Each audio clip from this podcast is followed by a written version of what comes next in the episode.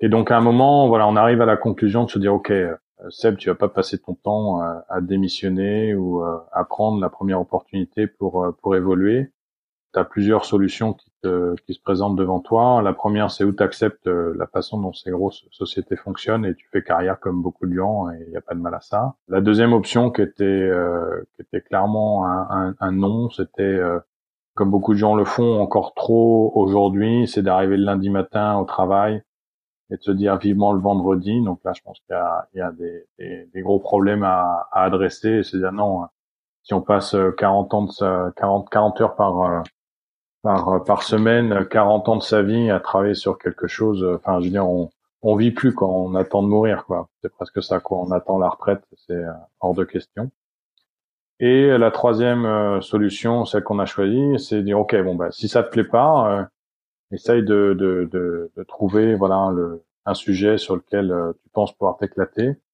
Et au-delà même de la tech, euh, et du, du, système de transport, c'est euh, est-ce que tu peux euh, structurer une entreprise qui fonctionne différemment euh, de ces grands groupes et qui peut potentiellement servir d'exemple?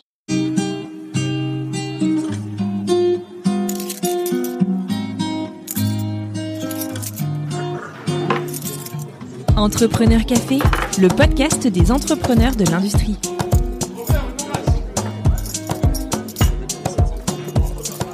Bonjour à toutes et à tous et bienvenue dans ce nouvel épisode d'Entrepreneur Café.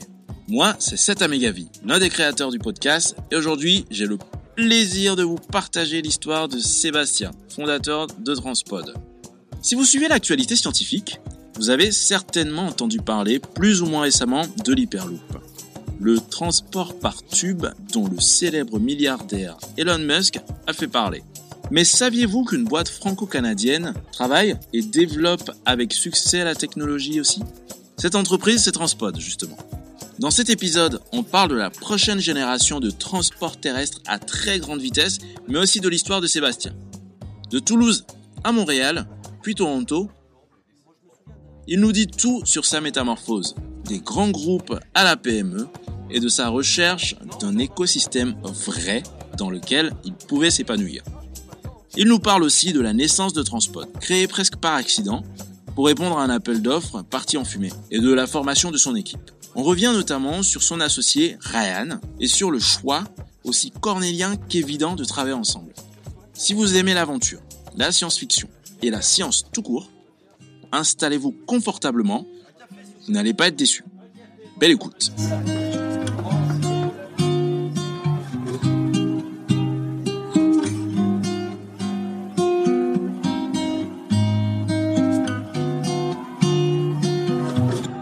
Bonjour Sébastien, je suis très heureux de te retrouver sur Entrepreneur Café. Sébastien, tu es euh, président et cofondateur de Transpod, une entreprise qui développe une solution de transport à grande vitesse. Eh bien, qu'est-ce que c'est? Ouais, bonjour. Euh, euh, merci d'abord pour l'invitation. C'est sympa de pouvoir discuter de ça ce matin, enfin cet après-midi pour toi.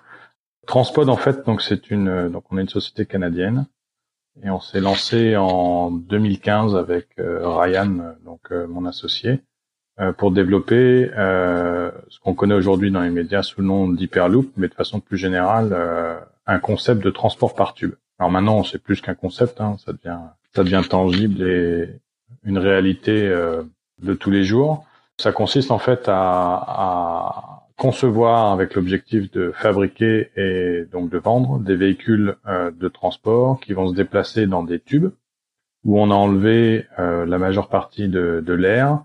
Euh, donc c'est un tube, c'est un vulgaire tube de, de métal qu'on est connecté avec des pompes à vide, dans lequel donc on a enlevé la majeure partie de l'air pour permettre à ces véhicules de transport de s'affranchir des frottements aérodynamiques et atteindre des vitesses qui sont de l'ordre de 1000 km/h. Voilà, on est dans la prochaine génération de, de trains à, de trains ou en tout cas de transport terrestre à très très grande vitesse. J'évite d'utiliser le mot train parce qu'on a, euh, c'est beaucoup plus proche même d'une navette spatiale que de, que d'un train. Ça semble quand même assez surréaliste hein, de dire qu'on va pouvoir se déplacer à 1000 km heure. Euh, est-ce que aujourd'hui sur Terre il y a des moyens de transport qui y ressemblent, qui vont à plus ou moins 1000 km heure? Ouais, c'est toujours intéressant. C'est la, la, question que beaucoup de gens ont. On n'est pas habitué à se déplacer à ces vitesses-là au sol, mais on se déplace tous les jours en avion à ces vitesses-là. Donc c'est pas quelque chose de nouveau en fait. je dirais même c'est presque plus dangereux de se déplacer en avion aujourd'hui que qu'à travers un système tel qu'on le développe aujourd'hui. Euh, la principale raison, c'est que étant dans le tube, en fait, on est sur un transport guidé et protégé des éléments extérieurs, euh, contrairement à un avion où il euh, faut faire face aux intempéries, que ce soit une, un orage, une tempête de neige, ce que vous voulez. Voilà, c'est pas surréaliste. C'est vraiment quelque chose que l'on peut, enfin que l'on développe actuellement et qui se rapproche beaucoup de ce qu'on connaît déjà. À titre de comparaison, parce que du coup, enfin moi ça me ça me semble quand même surréaliste parce que euh, les trains à grande vitesse euh, aujourd'hui, quand on voit ce que c'est qu'un transport de masse comme les trains, les bus euh, ou les bateaux, les trains à grande vitesse, comme ceux qui sont développés au Japon, qui sont sur des rails électromagnétiques, ils vont à quelle vitesse? Alors les les, les trains, bah, les TGV tels qu'on connaît en France les vitesses maxi sont autour de 300-320 km/h. Euh, ensuite, il y a quelques essais. Il y a des trains, ce qu'on appelle des trains euh, sustentation magnétique euh, au, euh, au Japon et en Chine. Au Japon, c'est encore des lignes euh, expérimentales. Au, en Chine, on a une ligne commerciale en fait qui relie l'aéroport de, de, Shanghai au centre-ville, enfin au centre-ville, presque au centre-ville de Shanghai. Donc c'est une ligne qui fait 30 km le train monte à peu près jusqu'à 400 km heure, euh, accélère, atteint 400, décélère et le trajet se fait euh, se fait en 10 minutes. Il y a des projets de d'autres lignes commerciales, on va dire, à, au Japon qui devraient voir le jour d'ici les dix prochaines années. Mais pour l'instant, voilà, seule ligne en Chine. Une des raisons pour lesquelles il faut, si on veut aller plus vite ou en tout cas si on veut progresser sur le transport terrestre à grande vitesse, il faut être capable de s'affranchir euh, de la liaison euh, rail Je vais aller un petit peu euh, dans, dans le détail là, c'est-à-dire que mmh. aujourd'hui il y a une limite physique, c'est-à-dire qu'un un train à grande vitesse, euh, si on change pas euh, le concept euh, contact, enfin ou le contact, la liaison physique comme je disais roue-rail, on peut pas aller à plus de 300. Alors vous allez me dire ouais, on fait des, des, des essais, on fait des pointes de vitesse à 500 km/h, etc. Sauf que à la fin de l'essai, le train est juste à remplacer entièrement. Il faut remplacer les moteurs, les roues, les freins, tout à cramer. Donc si on veut opérer un train de façon, euh, on va dire économique, faut voilà 300 c'est le maxi et je dirais même euh, les, les, les nouveaux, ceux qui vont ce que, ce que Alstom appelle euh, le train du futur, là, euh, va même moins vite que euh, que les trains actuels. Donc je crois que les vitesses de pointe pour les nouveaux sont de l'ordre de 290 km/h euh, justement pour gagner en, en coûts euh, opérationnels, en coûts de maintenance, etc. Ce qui est un petit peu dommage, euh, on dit, on a l'impression de stagner un petit peu d'un point de vue progrès technologique, etc. Donc il faut revoir complètement ce concept, d'où l'intérêt de, du transport par tube et du projet qu'on développe aujourd'hui chez Transpod. J'ai parcouru le site avant donc euh, notre entretien et euh, je me suis rendu compte qu'il y a énormément de villes donc il y a plein de pays qui sont en train d'étudier la question et que vous euh, faites littéralement les salons et que vous passez votre temps à présenter le projet. Ouais, après c'est c'est on va dire bah, c'est mon rôle un petit peu. Hein. Euh, L'objectif en tant que de, de petite entreprise, euh, c'est euh, sécuriser les investissements. Je veux dire, le budget, nous, pour développer cette techno, euh, l'ordre de grandeur, c'est entre 200 et 300 millions d'euros. Donc, il faut pouvoir sécuriser voilà, des, des, des investisseurs significatifs pour pouvoir développer ça. Donc, c'est une des raisons pour lesquelles on, on se déplace un peu à droite à gauche, le projet étant mondial. Après, ce qui est très intéressant, c'est qu'on a, euh, on a maintenant, euh, il y a tout un écosystème. Euh, il y a sept sociétés maintenant qui sont sur le marché, plus le gouvernement sud-coréen qui développe ça d'ailleurs depuis 2011. Donc eux sont déjà, ouais, ont déjà quasiment, ça fait quasiment dix ans qu'ils développent cette techno. Ils ont même fait un essai. récemment, il y a eu un article qui a été publié la semaine dernière. C'est passé assez inaperçu mais a priori, ils ont atteint un record de vitesse de 621 euh, miles. Donc je pense qu'ils sont pas loin. Euh, j'ai pas fait les calculs euh, la conversion en kilomètre heure, mais euh, si je me trompe pas, on n'est pas loin des 1000 kilomètres heure à ces vitesses-là. En plus de ce qu'on a vu chez Virgin, où ils ont commencé à mettre quelques personnes là dans un dans un tube. Euh, donc voilà, il y a une bonne dynamique. Euh, la question c'est plus euh, est-ce que ça va exister, c'est plutôt quand. Euh, et donc on est voilà la société canadienne avec des développements, de la recherche et développement du côté de Limoges en France et puis un peu d'activité en Italie également. Donc on a on a un peu notre notre sauce secrète on va dire, mais on est confiant sur ce qu'on développe. On a ce projet on pourra en parler un peu plus tard là, mais on a, on a commencé à travailler avec un gouvernement, euh, le gouvernement d'une des provinces au Canada. Donc euh, non, c'est c'est plutôt euh, plutôt euh, positif tout ça. C'est de belles choses à venir. C'est euh, c'est beau, c'est beau. Moi qui travaille dans le milieu de la de l'informatique, c'est un petit peu pour moi le le le point où se rejoignent la technologie, le code pur et, euh, et les matériaux. Ça s'apparente un petit peu pour moi à de la physique quantique. Euh, ce que vous êtes en train de me raconter, ça me met littéralement en transe. Du coup, j'aimerais savoir d'où d'où ça vient en fait ce genre d'idée? Quel moment est-ce qu'on se pose et qu'on se dit Je me lance là-dedans. Déjà, rien que de se dire c'est possible de se déplacer à 1000 km heure. Théoriquement, on l'a prouvé. Euh, donc on va le faire. Mais en plus, non seulement on va le faire, euh, je, je, je, crois en l'humanité, on va le faire, mais en plus c'est moi qui vais le faire. Ouais, effectivement, c'est un peu, euh, c'est un peu un, un, moonshot là, comme on appelle, euh, comme on dit en, en anglais là. Ben en fait là, voilà, ça se, ça se chemine. Et puis ensuite, il y a des, il y a des, il y a des fenêtres qui, euh, qui se présentent euh, et à un moment, voilà, on a, une, faut prendre la décision d'y aller ou pas. Euh, moi personnellement, voilà, je, je travaillais, euh, je travaillais avant euh, quasiment une quinzaine d'années euh, dans l'aéronautique et, et, à la fin même un peu dans le ferroviaire. Euh, commencé chez Airbus à Toulouse, c'était sympa, etc. J'ai fait six ans, quasiment six ans chez Airbus. Et ensuite, euh, il y a eu une opportunité chez euh, Bombardier là au Canada. donc c'est d'abord à Montréal. Passé à Montréal, deux ans à Montréal. Ensuite, euh, Bombardier euh, m'a muté euh, sur Toronto. J'ai refait après deux ans, même un peu plus de deux ans et demi chez Safran. Et j'ai terminé chez la dernière année chez, chez Bombardier Transport. Je suis repassé chez Bombardier, mais chez les trains. Et en fait, de toutes ces expériences, euh, je cherchais en fait euh, à pouvoir travailler dans un écosystème euh, qui représente ou en tout cas dans lequel je retrouvais mes, mes valeurs. J'ai eu énormément de mal à voilà à m'identifier ou à, à trouver mon à m'éclater en fait ou à trouver mon pied dans ces dans ces différentes grosses structures.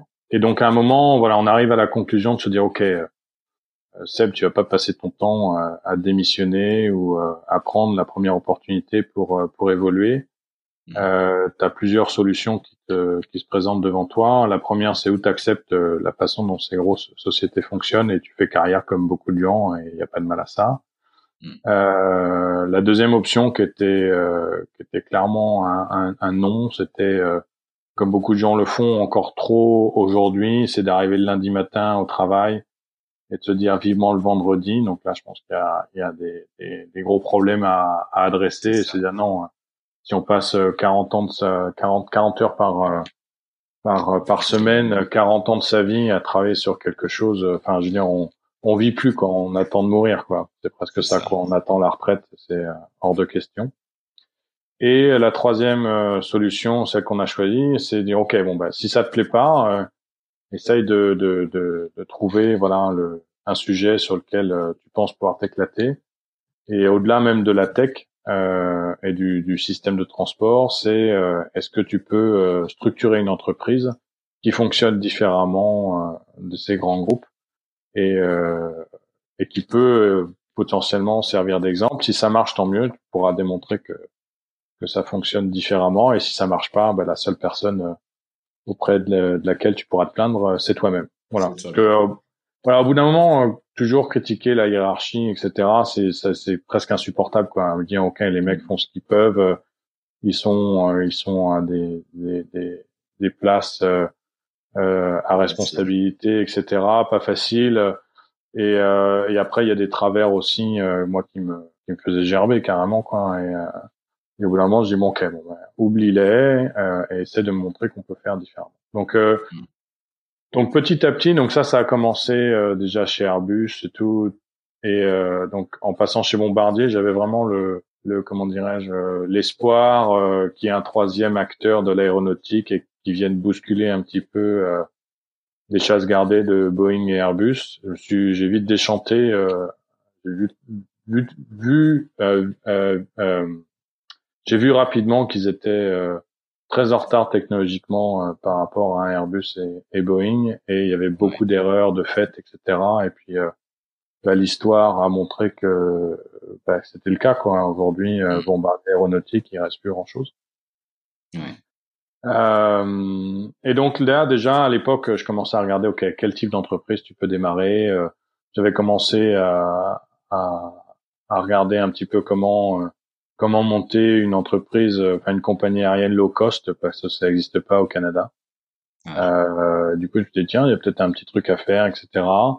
Et puis de fil en aiguille, euh, moi j'ai une petite fille entre temps, on a bougé à Toronto, etc. Donc euh, le projet c'est voilà, c'est pas fait, mais en même temps il y avait voilà toujours l'envie de démarrer quelque chose. Et après il y a quelque chose d'important, c'est de, de de faire ce que l'on sait faire. Donc, euh, ayant euh, travaillé dans les transports et l'aéronautique euh, depuis le début, j'avais voilà envie de.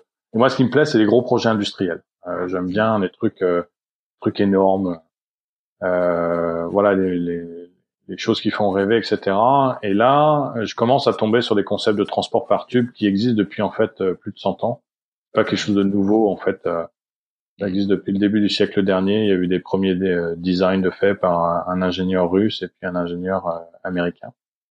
Euh, il y a une société américaine dans les années 90 qui avait commencé à poser des brevets, une société suisse qui s'appelait Swiss Metro dans les années 2000, qui avait même, je crois, obtenu une concession entre Lausanne et Zurich pour étudier la ligne entre ces deux villes. Malheureusement, avec la crise financière, ils ont ils ont fait faillite en 2008. Et puis là, on a Musk en 2013 qui sort du bois qui dit non non ça c'est une super idée euh, euh, vous devriez euh, travailler là-dessus. Et quand il dit vous en fait euh, il s'adresse à, à, à des gens euh, comme toi et moi euh, il dit voilà démarrer une boîte commencez à travailler sur ce concept là parce que ça vaut vraiment le coup c'est le transport de demain. Et quand je parlais là tout à l'heure je disais qu'il y a une, une fenêtre de tir qui s'ouvre et là la fenêtre s'ouvre. 2013 ok c'est plus euh, Seb Gendron qui a une idée un peu farfelue, etc. C'est euh, c'est un milliardaire qui entre guillemets approuve l'idée et donc euh, de, de, de, pouvoir euh, s'adresser à certains investisseurs, euh, ça devient plus c'est plus déconnant. C'est ça devient quelque chose d'un petit peu plus crédible. Mais en même temps, voilà, 2013, voilà, je m'appelle pas Elon Musk, je me vois mal encore dire ok, je vais taper à la porte des investisseurs et demander de l'argent, etc. Je pense que ça va pas. Euh, enfin, je je le sentais pas. Donc là, j'ai mes deux concurrents américains qui euh, qui démarrent, qui sont euh, il y a Hyperloop Transportation Technology, qui sont d'ailleurs à une ligne d'essai à Toulouse, et ensuite à l'époque c'était Hyperloop Technology. Virgin n'était pas encore rentré au capital, et maintenant ça s'appelle Virgin donc eux démarrent euh, donc HTT donc pour Hyperloop Transportation Technology démarre en quasiment tout de suite 2013 euh, et Virgin euh, démarre en 2014. Et nous en fait euh, Musk en fait après deux ans la dynamique autour de, de, enfin où le buzz s'essouffle un petit peu et il remet un petit un petit coup de un petit coup de fouet et dit non, non bon je vais je vais faire la promo de ce système là via alors, ce qui est maintenant une compétition étudiante, mais à l'époque, c'était euh, un genre d'appel d'offres euh, qui était ouvert euh, à la fois aux, universitaires et aux professionnels. Et c'est là où, en fait, je me dis, bah là, c'est ta fenêtre, Seb, si tu veux y aller, vas-y. Et moi, je travaillais, donc j'étais chez Bombardier Transport. Et là, je me dis, ok, bon, bah, j'appelle quelques collègues. Je dis, on a cet appel d'offres, est-ce que ça vous intéresse d'y participer? Et ce qui était intéressant, c'est là où Musk est pas con. Euh, l'appel d'offres était euh, atteignable. C'était, euh, vous avez six mois pour écrire un cahier des charges, enfin pas écrire un cahier des charges, mais le cahier des charges, c'était d'écrire une les spécifications quoi, d'un petit prototype qui fonctionne dans un tube de façon autonome, etc. Donc là, j'appelle quelques collègues, on dit ouais, c'est cool comme comme projet, etc. Et je m'étais derrière la tête, je m'étais dit tiens, il y a peut-être moyen de d'obtenir des fonds euh, de SpaceX, de Tesla ou d'Elon Musk lui-même, et, euh, on démarre le, le, projet. Moi, je continue toujours, j'ai à travailler en parallèle. Et euh, ça, ça dure trois, quatre mois. Et au mois de décembre, donc ça, c'était décembre 2015. Donc on avait créé la boîte. la boîte a été créée au mois d'octobre 2015 à Transpod. Et euh, au mois de décembre, Elon Musk change les règles du jeu et il dit euh, non, non, mais en fait, euh, c'est plus une compétition ou un appel d'offres ouvert à tous. Ça devient une compétition universitaire. Et les pros, euh, bah, vous n'êtes pas les bienvenus. Donc là, on se retourne, on se dit merde. Qu'est-ce qu'on fait? Pourquoi? Qu'est-ce qui s'est passé dans sa tête, à ton avis? Écoute, euh, j'ai pas forcément la réponse mais je pense que euh, euh, ouais, c'est une bonne question. Euh, je pense que c'est un mélange de. Il y avait il commençait à avoir, enfin en tout cas, il, c'est quelqu'un qui aime bien avoir l'exclusivité ou en tout cas le, les spots mmh. braqués sur lui. Et euh, il y avait quelques grands groupes euh, qui avaient qui commençaient à s'intéresser à ça et qui participaient à la compétition et qui tiraient un peu la couverture euh, vers eux d'un point de vue purement marketing. Hein. Donc, euh, donc euh, le, le, le, mec a été clair, il dit bon, les pros. et puis il y avait du sponsoring. Donc via SpaceX, les mecs utilisaient en fait l'aura marketing de Musk euh, pour un peu euh, peut-être briller, mais indirectement, je pense que le mec était peut-être un peu parano. Euh. Voilà, après, j'ai pas la réponse exacte, mais en tout cas, voilà, il a du jour au lendemain, il a dit écoutez, les pros, merci, au revoir. Et c'est une compétition SpaceX, c'est du branding SpaceX et ça reste de SpaceX et et ce sera pas autrement. Donc du coup, nous on se retourne, enfin voilà, on, on écoute l'annonce. Et puis on se dit ok bon ben qu'est-ce qu'on fait et en fait, il m'avait donné euh, une fenêtre de tir de 3-4 mois où j'ai eu l'opportunité de, de monter une petite équipe. On avait un prof de l'université de Toronto qui nous avait euh, donné quelques étudiants qui étaient en master, euh, donc ils avaient un projet de fin d'études à terminer. C'est là où j'ai rencontré Ryan également à l'université de Toronto. Et du, coup, on avait on avait un petit groupe et puis on s'est dit bah écoutez, on, on, on, se lance quoi, on va essayer de voir si on peut lever de l'argent et puis et puis on, on, on continue l'aventure. Et ça, ouais, pour l'instant, ça marche pas trop mal. Mais Ryan, à cette époque, il était euh, étudiant? euh, Oui et non. Euh, il était, on va dire, euh, peut-être l'équivalent de maître de conf, on va dire, à l'université de Toronto, mais il était toujours à essayer de terminer sa thèse. à la différence par rapport à la France, il n'y a pas de limite de temps. Enfin, il n'y a pas de limite de temps. Il y en a une, mais elle n'est pas aussi stricte que qu'en France. Mm. Et du coup, je crois que ça faisait euh, huit ans qu'il était sur sa thèse. Bon, il était plus qu'urgent qu'il la termine. Euh, là, depuis, il l'a, il l'a terminé. Euh, il est maintenant euh, docteur, etc. Mais voilà, travaillait toujours à l'université, à faire des, des activités de recherche à droite à gauche, euh, ce qu'il fait toujours d'ailleurs actuellement. Et voilà, et le courant passe. on est vraiment très très différents. Je suis plutôt au profil industriel, un peu voilà pas dire rentre dedans, mais voilà un peu plus fonceur. Ryan est, est quelqu'un de très académique, plutôt réservé, posé, très brillant. Partie de, de, de, ces gens qu'on rencontre, je crois, que quelques fois dans une vie. mec, il a le disque dur qui tourne trois fois plus vite que ouais trois fois plus vite que la moyenne. Et on se complète très très bien. Donc le binôme marche bien et, et c'est lui qui est en fait à l'origine de, de toute notre c'est lui l'auteur de toute notre propriété intellectuelle, etc. Et euh, nous donne euh, notre avantage concurrentiel euh, à. Incroyable quand même comme histoire parce qu'on se retrouve là en face de bah, de toi qui te dit je vais tenter quelque chose.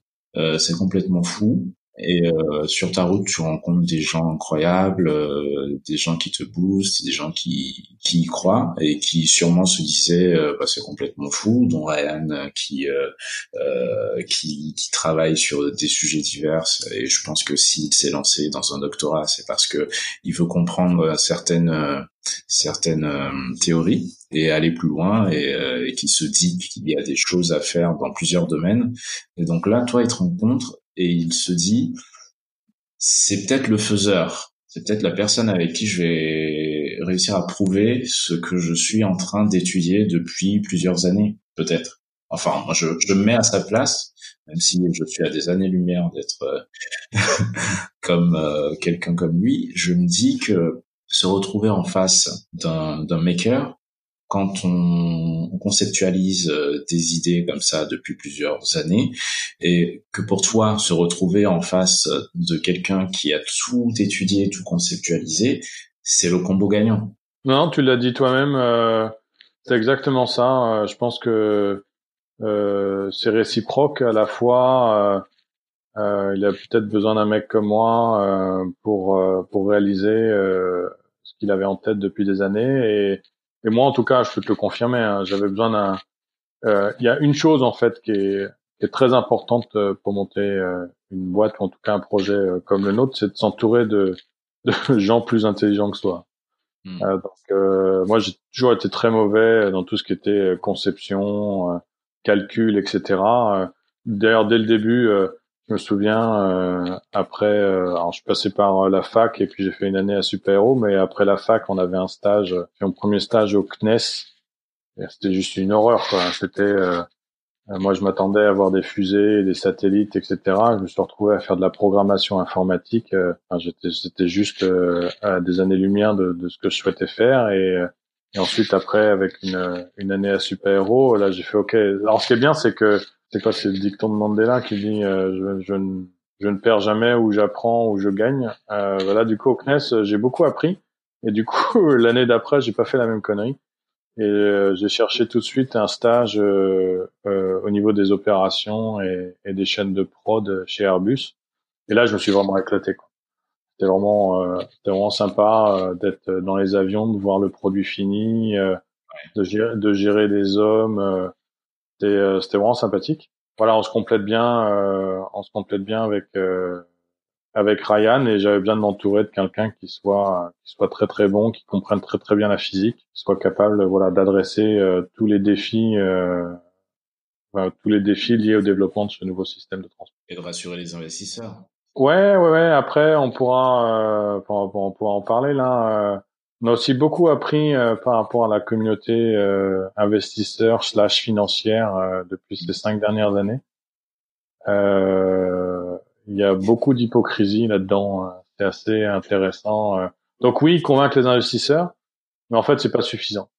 même avec la meilleure stratégie, la meilleure techno, même avec des audits à droite, à gauche, des gens qui vous confirment jusqu'à des très très hauts niveaux que ce qu'on fait c'est génial, mmh. euh, bah, ça suffit pas pour que quelqu'un euh, fasse un chèque à la fin de l'histoire. Mmh, mmh. Et euh, ouais, ça c'est une des choses, je pense qu'il faut que en tant que société en général, on soit capable de changer dans les dans les années à venir euh, si on veut adresser des des problématiques euh, comme le changement climatique par exemple. C'est ça. En fait, c'est un rapport de force euh, où euh, il y a d'un côté euh, des barrières et puis de l'autre des gens qui croient dur comme fer à ce qu'ils sont en train de faire. Moi, j'ai toujours vu le monde des investisseurs. Après, arrête-moi si je me trompe, hein, mais moi j'ai toujours vu le monde des investisseurs comme des, des personnes qui parient sur plusieurs chevaux en même temps en se disant, dans tous les cas, il y en a un qui va devoir gagner eh bien, durant la course, euh, je pousserai euh, celui qui ne s'est pas cassé la gueule. Ouais, nous c'est un peu différent. Euh, je pense que, alors c'est un peu l'idée que j'avais au début. Euh, Je m'étais dit bon bah il faut, ils ont une politique d'investissement où ils font du saupoudrage à droite à gauche. Mmh. En fait pour nous ils saupoudrent même pas quoi. C'est c'est quelque chose qui est tellement différent de ce que euh, la communauté financière ou d'investisseurs connaît euh, qu'on a on a trouvé euh, très très peu de gens euh, capables de de, suivre. De, de, suivre et de nous soutenir financièrement pour, pour, pour, pour plusieurs raisons en fait. La première raison c'est qu'on a un, un projet qui demande énormément de capitaux euh, avec, euh, en tout cas au début, pas forcément une garantie que ça va fonctionner. Donc je me mets aussi à la place de l'investisseur. Je dis attendez, euh, mettre les ronds là-dedans. Hein. Ouais, mais même au début, tu vois, pour démarrer, etc. Euh, c'est un, un, peu difficile. Et c'est du long terme. Donc en fait, on avait euh, deux, deux catégories d'investisseurs. On avait la catégorie euh, VC, enfin venture capital, ouais. où euh, les mecs euh, théoriquement sont censés prendre plus de risques qu'une banque classique, mais sont habitués à des projets avec des retours sur investissement très court terme. Donc plutôt des sociétés, les mecs, enfin en tout cas en Silicon Valley, les gars, ils regardent tous le successeur de de Facebook, de de LinkedIn, euh, c'est que du soft. Euh, il y a très peu de, de hardware. Euh, c'est incroyable d'ailleurs. Voilà, et donc, y a, mais même il n'y a pas qu'en Silicon Valley, partout en fait. Il y a très très peu de, de VC capables de d'investir sur des projets industriels. Il y a très peu de startups qui se lancent dans des projets industriels. Ouais. Euh, et ensuite, euh, comme on est associé à des projets d'infrastructure, euh, on a euh, on a eu beaucoup de discussions avec des fonds d'investissement, des fonds d'infrastructure, etc. Et donc eux sont habitués euh, sur pour des projets long terme, mais des sociétés qui démarrent, c'est pas leur truc. la prise de risque, ils investissent dans des projets bien établis. donc on est un peu le, le, le, cul entre deux chaises là. Donc pour pouvoir attirer des, des investisseurs, c'est c'est compliqué, c'est toujours compliqué. Là, on a changé de stratégie euh, très récemment et ça ça paye. Et du coup du coup pour euh, pour démarrer en fait il faut compter sur euh, euh, des amis. Ça ça marche toujours. On dit toujours que pour les sociétés qui démarrent, faut pouvoir compter sur euh, voilà son, son petit réseau ou la famille, etc. Il y a j'ai même entendu. en nous c'est pas moi c'est pas mon cas là, mais euh, J'avais entendu dire que les, les sociétés qui, qui fonctionnent, c'est quand euh, papa, maman euh, sont capables de faire un gros chèque euh, dès le début pour assurer la trésor au début. Donc nous, c'était pas le cas. On s'est on s'est battu. Je te rassure, c'est le cas d'énormément. Ce n'est pas le cas d'entrepreneurs. Oui. Ouais, mais du coup, la question, c'est quel est le taux de réussite pour pour ceux qui ont pas euh, voilà, qu'on pas cette facilité euh, peut-être familiale ou, euh, ou de réseau dès le début. Hmm. Je serais curieux de voir quel est le taux de réussite derrière. Mais bon, c'est tout l'objet de, de, ce podcast d'ailleurs. C'est euh, parce qu'on se dit que dans le secteur de l'industrie, il y a énormément de gens en fait qui ne sortent pas des grandes écoles, euh, qui n'ont pas cet esprit euh, bien en tête. Je sors de HEC, je vais aller monter le projet qui va bien dans le secteur où il faut. Je vais à. Paris, je vais, euh, je vais à New York ou dans la Silicon Valley pour aller pitcher et lever des fonds. Euh, c'est pas, c'est pas le même schéma on se retrouve là euh, avec des, des, gens qui ont envie de faire et puis qui à un moment se disent bon bah je vais faire et en fait qui n'ont pas les moyens, qui n'ont pas forcément le réseau. Pour ceux qui y sont arrivés, ils ont un parcours euh, de dingue. Quand ils racontent, euh, ça a l'air tellement simple. Là, tu me racontes un parcours de vie où tu t'es retrouvé au Canada avec la famille, puis tu réponds à un appel d'offres qui se transforme en compétition universitaire. En fait, au final, tu t'es retrouvé avec des universitaires qui sont tous plus brillants les uns que les autres et en fait, c'est en train de monter, en tout cas, le, projet de demain. Tu te rends peut-être pas compte, là, tu, rentres sûrement dans l'histoire. Et, en racontant ton histoire, elle te semble banale, mais je peux t'assurer qu'elle ne l'est pas, finalement. Non, c'est gentil. Après, euh, c'est vrai que Transpod, euh, c'est un peu une série de coïncidences, ne serait-ce que la rencontre avec Ryan, qu'on n'est pas du tout des, issus du même milieu, donc c'est vraiment improbable. Et ensuite, dès que quand Musk a, annoncé que c'était ça devenait une compétition universitaire, nous on, on, continue de petit, notre petit bonhomme de chemin. Et euh, juste pour l'anecdote, euh, euh, c'était en janvier 2016, ouais. On a un stagiaire du, du Toronto Star. Donc le Toronto Star, pour ceux qui connaissent pas, c'est c'est comme si c'était le Parisien. Enfin, c'est un journal, peut-être le, le, le, deuxième journal le plus lu euh, au Canada. Et donc c'est un stagiaire qui m'appelle, qui me dit oui euh, bonjour, euh, j'aimerais faire un article sur l'équipe étudiante de l'université de Toronto. Et puis là je lui réponds, je dis bah non en fait on n'est pas une équipe étudiante, on est un petit groupe avec qui travaillons avec des étudiants de l'université, mais la société s'appelle Transpod et, voilà ce qu'on fait et, et, on se lance en recherche de fonds, etc. L'interview dure une demi-heure, je raccroche puis bon, je me dis, bon, stagiaire, euh, je m'attends à, rien de particulier. Et trois semaines après, en fait, on était en pleine page euh, du journal, sur la section business. Et en grand titre, c'était Toronto, Toronto, Montréal en 30 minutes. Et là, c'était juste débile. On a fait, j'ai fait une semaine de, je suis passé sur Bloomberg, j'ai fait toutes les télés. Enfin, c'est une semaine médiatique de dingue. Ouais. Et en fait, ça a été suffisant pour que ça arrive aux oreilles de notre investisseur euh, italien euh, et qui se dit ah tiens il y a une troisième société. Parce que là il y avait nos deux concurrents américains.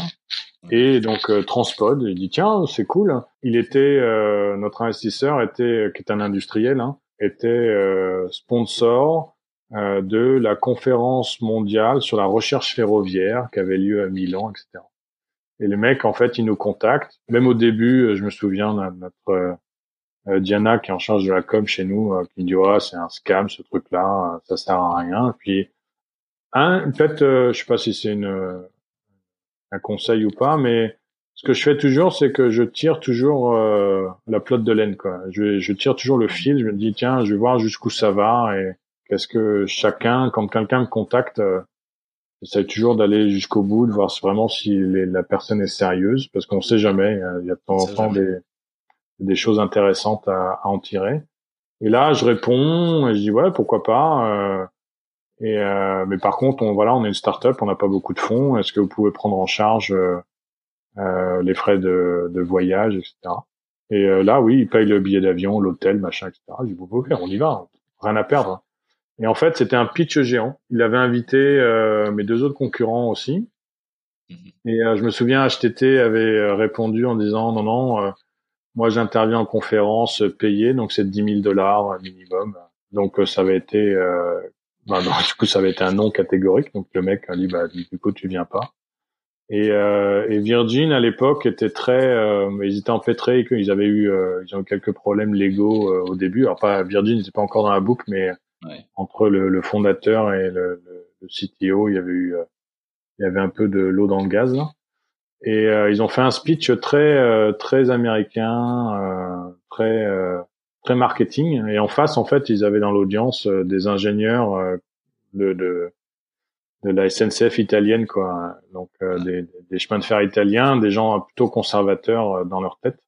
Ouais. Et c'est là où voilà, j'ai réussi à comment dirais-je à faire mon, mon speech ou mon pitch comme on dit, même si c'était plutôt une c'était sous une forme de, de, conférence, mais comme je t'ai dit, ouais, c'était un pitch géant.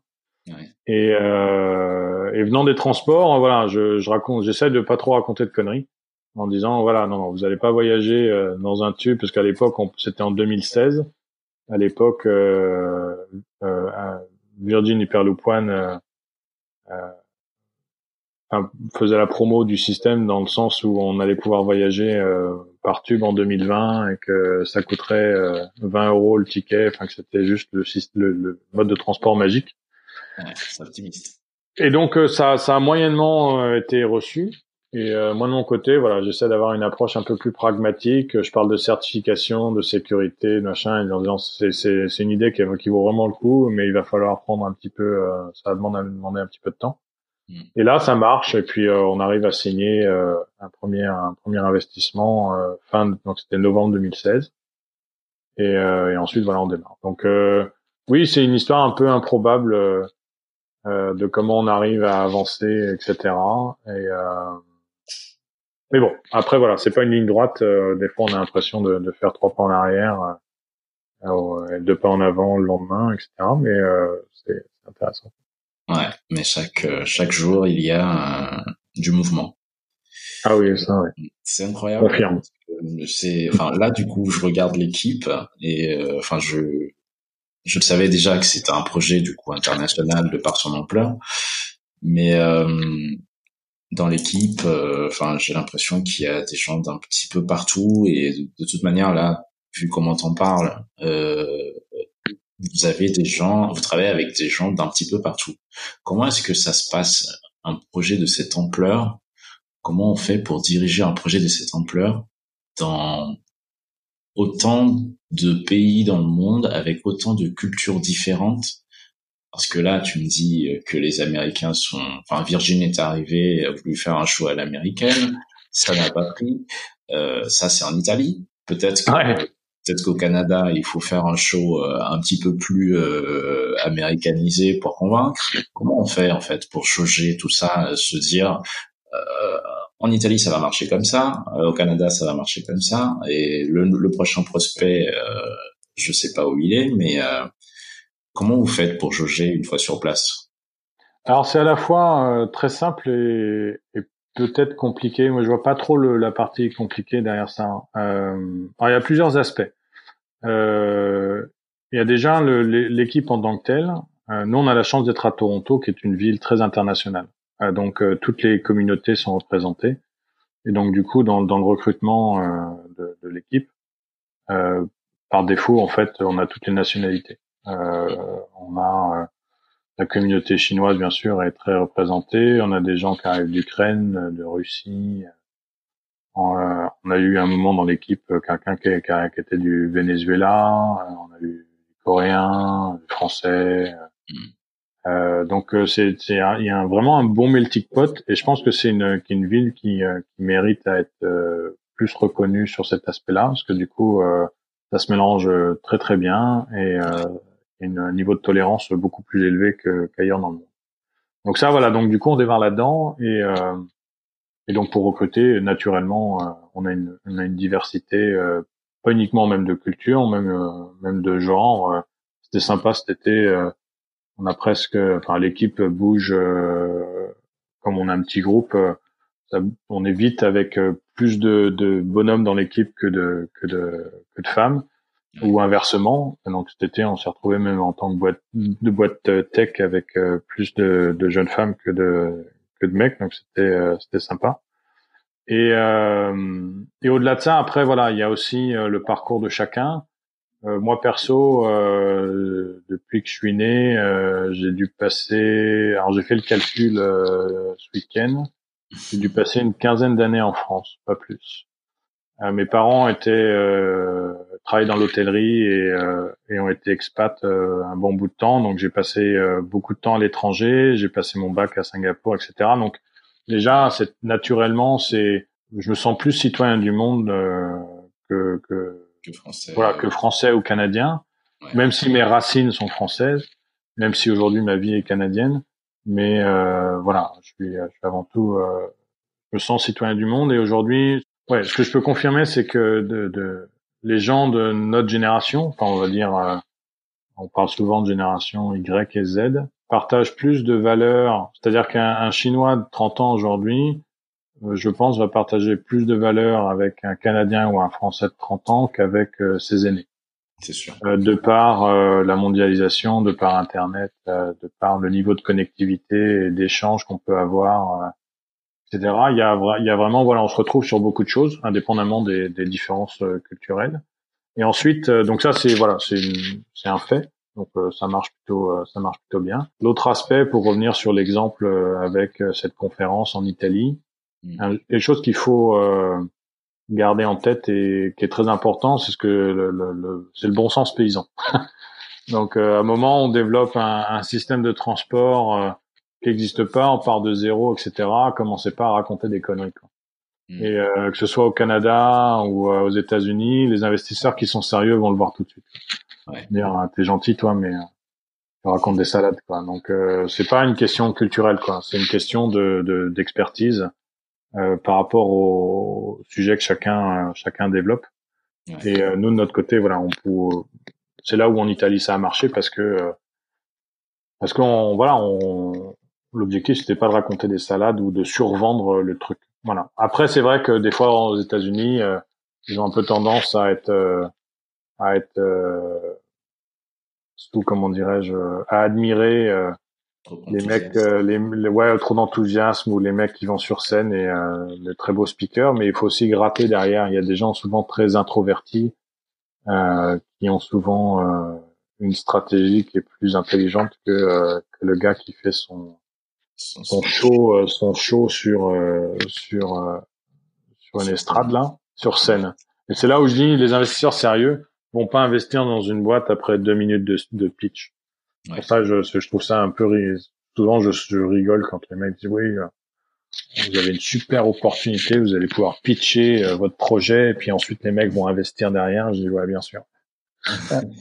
et puis la marmotte, elle met le chocolat en papier de quoi.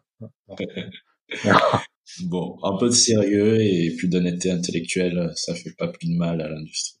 Exactement. Après, oui, il y a des différences euh, culturelles à droite à gauche, mais si on est, on traite les gens avec respect, c'est, euh, enfin, je veux dire, c'est voilà, c'est le, c'est le principal. Euh, faut éviter d'être, euh, enfin, faut même pas, faut éviter l'hypocrisie, faut éviter d'être condescendant, faut éviter d'être, euh, voilà, faut être humble, humble, respectueux, et ça marche très très bien. Comment tu vois aujourd'hui l'avenir de Transpod? Vous voyez développer la solution? Dans quel pays, dans quelle ville?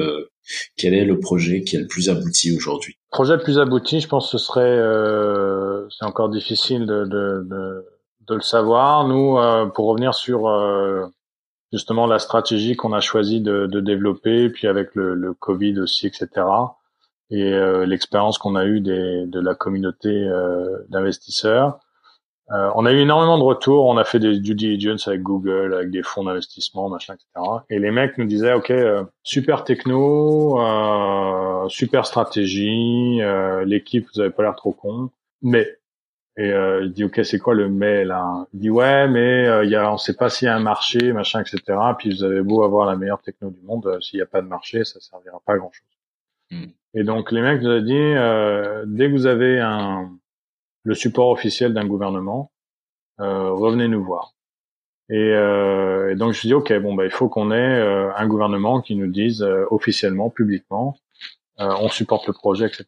Et c'est ça ce qu'on a essayé, euh, ce qu'on a obtenu donc du coup du, auprès de l'Alberta euh, euh donc euh, cet été. Donc on a signé, on a signé un protocole d'entente avec le gouvernement de la province pour développer une ligne au Canada, donc pour relier Calgary et Edmonton. Donc en fait, ça démontre qu'il y a un intérêt public et un potentiel débouché commercial pour notre projet. la bonne nouvelle, c'est que, alors c'est souvent lié aux hommes. Hein. Euh, le ministre des Transports euh, est un politicien un peu particulier. Je pense euh, prend a plus de courage ou en tout cas a eu le courage de, de, nous supporter et même depuis qu'on a signé cette, cette entente, il a même refusé à certaines sociétés ferroviaires de considérer leur offre dans le sens où c'est avec Transport qu'il a signé et pas avec, pas avec. Donc c'est plutôt voilà, c'est plutôt positif, ça avance. Et euh, l'objectif, en fait, c'est que donc c'est de sécuriser. Donc c'est un projet sur 10 ans avec plusieurs phases. La première phase, là, à court terme, c'est de valider la profitabilité euh, du système. Euh, et ensuite de sécuriser le financement d'un premier tronçon pour euh, certifier la technologie. Donc on, on, discute en ce moment de, on négocie en ce moment de, de, de ces aspects-là entre le gouvernement et les différents institu institutionnels. Donc c'est une bonne chose. Et ensuite, euh, dès que le, le, le, le, débouché, on va dire commercial, est confirmé, donc euh, l'objectif c'est de confirmer ça euh, l'année prochaine. Euh, c'est euh, donc on va être capable ensuite d'aller voir des banques traditionnelles, soit pour lever de la dette ou lever des fonds. c'est ce sera beaucoup plus facile parce qu'il y a une garantie de retour sur investissement sur un projet d'infrastructure potentiellement confirmé dans une, une province d'un des pays du G7. Ça, c'est pas mal. En parallèle, on a bien sûr, on met pas tous nos œufs dans le même panier. On a des, des, des, propositions similaires euh, dans différentes régions du, monde. On a aux États-Unis. Enfin, il y en a deux aux États-Unis qui sont partis, deux propositions. Il y en a une autre, euh, comment dirais-je, au Moyen-Orient qui est en cours d'analyse euh, par un gouvernement. Donc euh, voilà, on, on, continue et l'objectif, euh, c'est de, de, de, sécuriser plusieurs de ces projets-là euh, d'ici les, ouais, dans les d'ici les cinq prochaines années et d'avoir euh, voilà plusieurs, plusieurs projets d'ampleur sur le, sur le, auprès desquels on pourra développer, déployer notre notre tech et, des, et sécuriser des débouchés commerciaux. En parallèle, en fait, je me suis dit, ok, ça sert à rien de te prendre la tête. Ça fait quatre ans que tu essayes de lever des fonds auprès de, de, de VC. Euh, les mecs, ils ont tous euh, les jetons, il euh, n'y a pas de garantie, machin, etc. Donc très peu de courage dans l'ensemble. donc ce qui est assez ouais. Et c'est pas uniquement Canada, France, machin, c'est mondial. Hein. les mecs euh, très peu de courage politique, financier, ça, ça fait partie des choses aussi où je pense qu'il faut qu'on évolue. S'il n'y a pas de, si on si on n'est pas capable de prendre des risques, enfin voilà, il n'y a pas de risque sans sans engagement et sans voilà, il y a, on développe pas de l'innovation quand elle est proche de la commercialisation. Ouais. quand tout est terminé. Moi, j'ai des mecs qui me disent non, mais on mettra des ronds quand ce sera fini.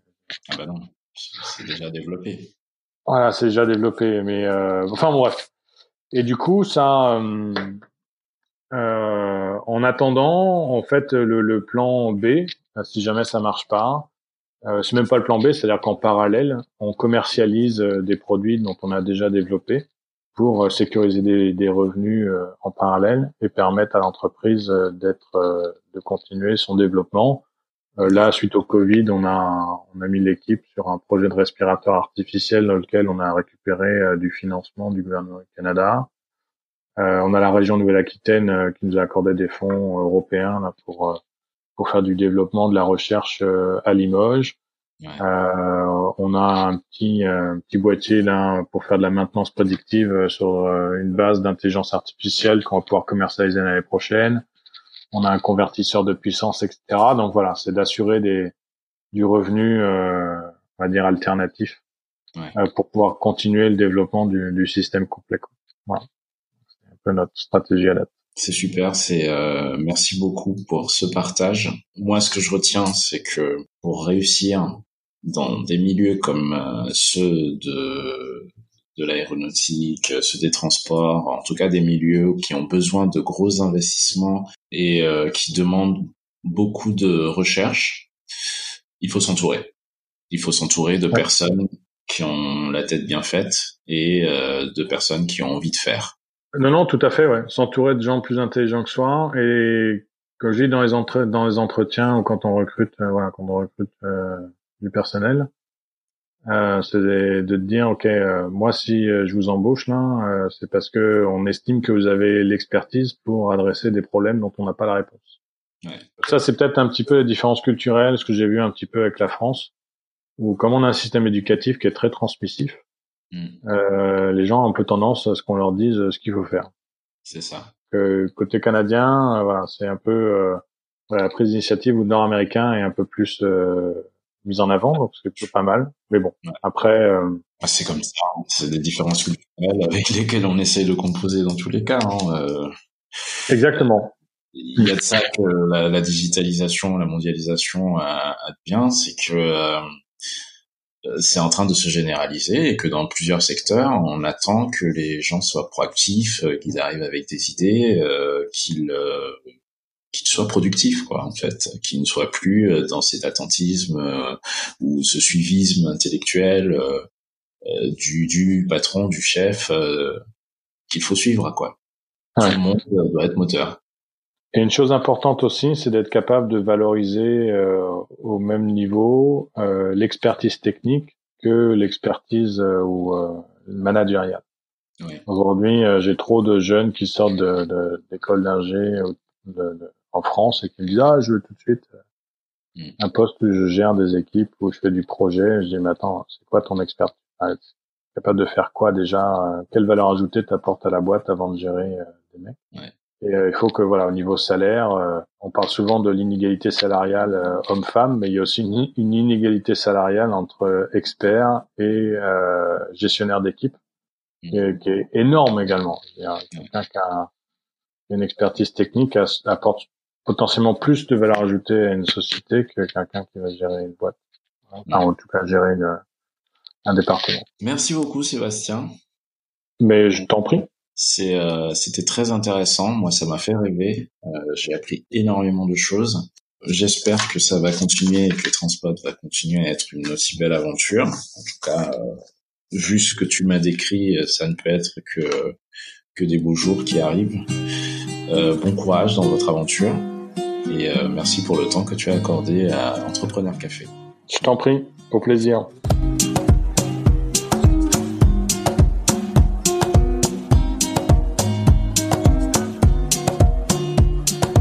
Et voilà, c'est terminé. Merci de nous avoir écoutés jusqu'à la fin.